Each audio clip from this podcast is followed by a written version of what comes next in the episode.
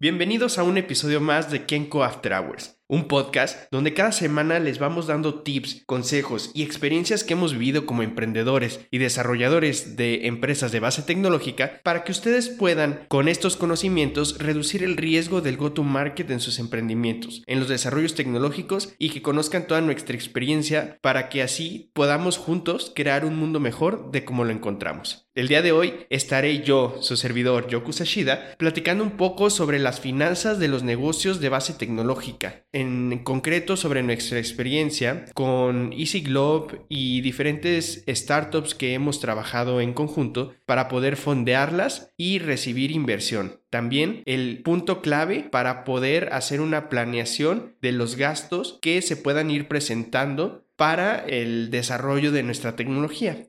Así que vamos a comenzar. En primera me quisiera presentar un poco y por qué es que yo, como director general de Soluciones Kenko, estoy hablando sobre finanzas. La realidad es que una vez que terminé mi carrera como ingeniero biomédico, yo me inscribí a una maestría de administración de empresas y durante esa maestría me especialicé en el clúster o en la especialización de finanzas corporativas. En esas finanzas corporativas tuve la fortuna de poder viajar a diferentes universidades para estudiar el desarrollo de los negocios en economías de desarrollo como lo fue en Sudáfrica, también en la Universidad de Cape Town y en la London School of Economics sobre finanzas empresariales y en la Boston University sobre finanzas especializadas en startups. Así que, pues este conocimiento que yo iba recibiendo durante mi periodo de estudio y preparación, lo iba complementando con nuestro emprendimiento Easy Globe.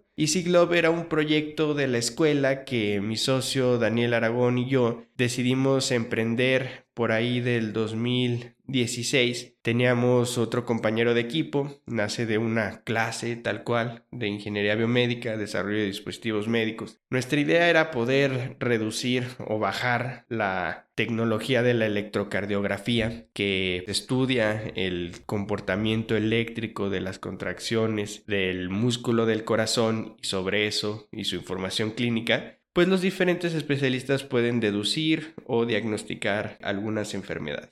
Nosotros, eh, al querer decir que queríamos bajar este proyecto a una tecnología amigable y disponible para cualquier profesional de la salud, era porque veíamos que la pulsoximetría sí lo había hecho. La pulsoximetría empezó con dispositivos muy grandes que emitían haz de luz y hacían el procesamiento de la señal de pletismografía pero con el tiempo fueron desarrollando mejores componentes al punto en el que cada farmacia, así como se podía adquirir un termómetro, pues se podía adquirir un oxímetro. Nosotros queríamos que esa tecnología de la electrocardiografía fuera igual de asequible y segura como la de la oximetría por lo que decidimos crear el emprendimiento. Era un dispositivo en forma de guante que se lo pone el profesional de la salud y cuando llega a un área de urgencias o en una consulta de primera vez o de seguimiento, pues con tocar la parte superior del pecho del paciente era lo necesario para conocer el estado eléctrico del corazón del paciente, ¿no? Esto, pues los resultados se pueden archivar en su expediente, pero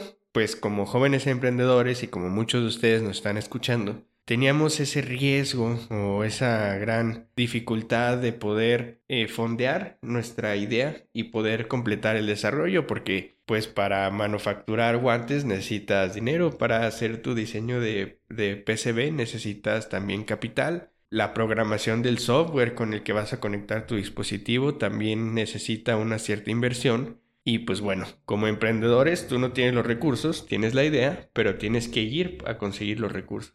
Fuimos eh, a diferentes instituciones de fondeo en Estados Unidos, en México y todo lo que el primer estigma, y es donde vamos a abordar el principal tema de este podcast, era, bueno, ¿cuál es tu plan financiero? ¿Cuál es tu modelo de negocios? ¿Qué es lo que tú vas a estar ofreciendo y por qué me estás pidiendo a mí tanto dinero? y cómo es que me lo vas a regresar, ¿no? No es como que yo te lo voy a regalar, es una inversión y tienes que empezar a hablar lenguajes de finanzas, lenguajes de inversión.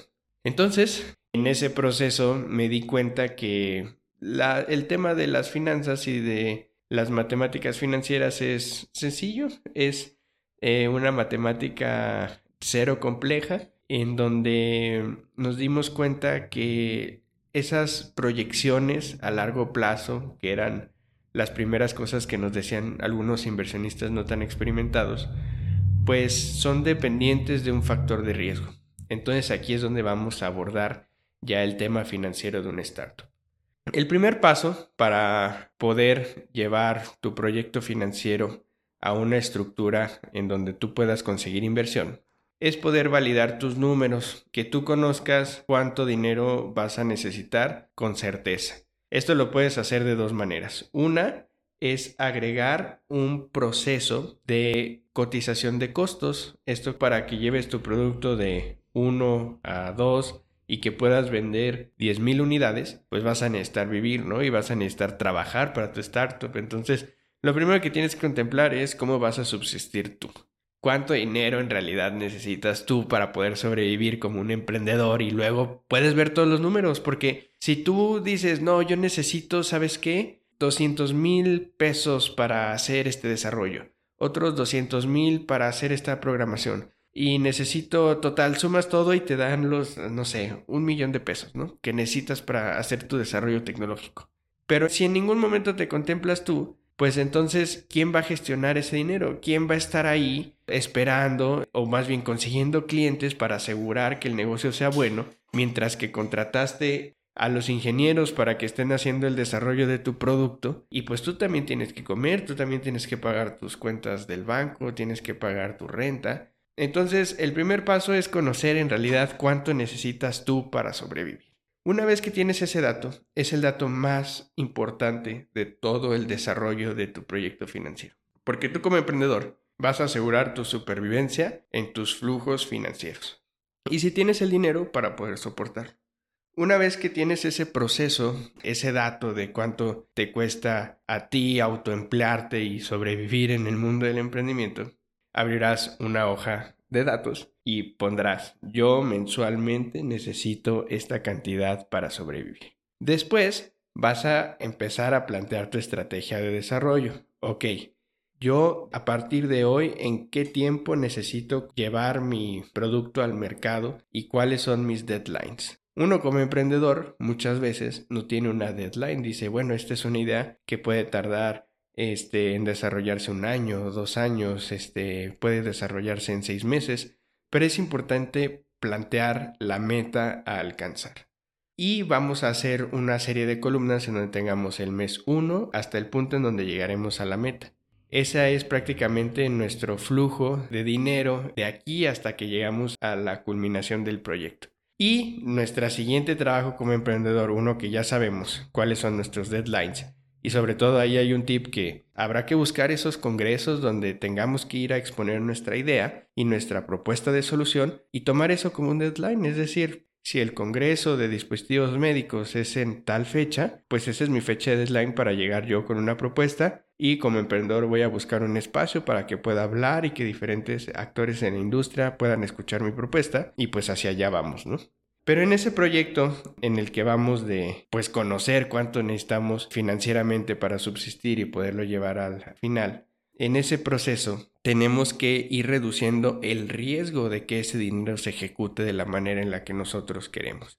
Y es ahí donde Soluciones Kenko ofrecemos una excelente seguimiento y aportación a los emprendedores que están o desarrolladores de tecnología que están buscando de manera rápida y ágil poder traer nuevas soluciones y conseguir esos contratos de distribución, de impacto con nuevos productos, ¿no? Porque Soluciones Kenko lo que aporta en este periodo es poderte plantear cómo van a ser esos gastos y qué entregables nos comprometemos nosotros a desarrollar para que al final tu proyección financiera tenga sentido para presentarle al inversionista y con esa proyección financiera reduzcas el riesgo o la percepción de riesgo que él tiene y él esté más dispuesto a poder aportar esa inversión dentro de tu emprendimiento o en tu desarrollo de tecnología. Es bien importante esto porque tú ya vas a saber lo que a ti te cuesta mantenerte como emprendedor. Y ahora vas a saber, a raíz de una empresa como Soluciones Kenko, cuáles son los gastos que puedes ir determinando o que tienes que pedir a los inversionistas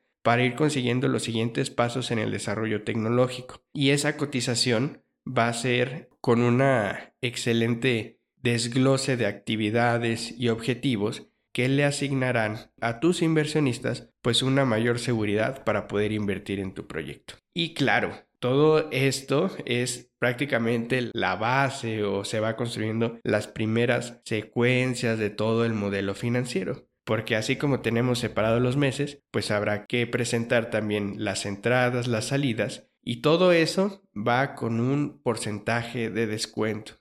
Te dirán te preguntarán cuál es tu tasa de descuento que utilizaste para hacer tu análisis financiero en el tiempo y de aquí a que complete el proyecto. Eso prácticamente, si lo explico de una manera sencilla, es cuál es el riesgo en que todo falle, ¿no?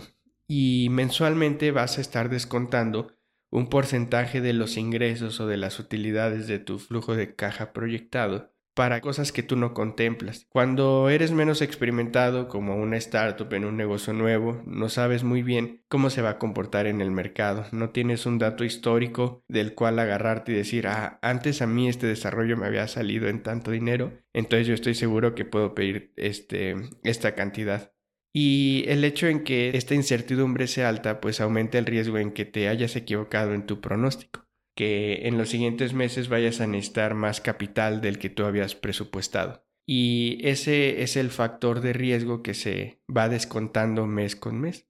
Digamos, el factor de riesgo más seguro en México eh, se llaman los CETES, ¿no? Es la deuda gubernamental, que actualmente es alrededor del 8%, un poco por encima del porcentaje de inflación. Esa tasa de descuento es, bueno, existe el 8% de riesgo en que México no te vaya a pagar lo que le prestaste de capital, ¿no? Entonces ese 8% de riesgo, pues prácticamente te lo pagan en intereses y todo eso es anual, es 8% entre 12.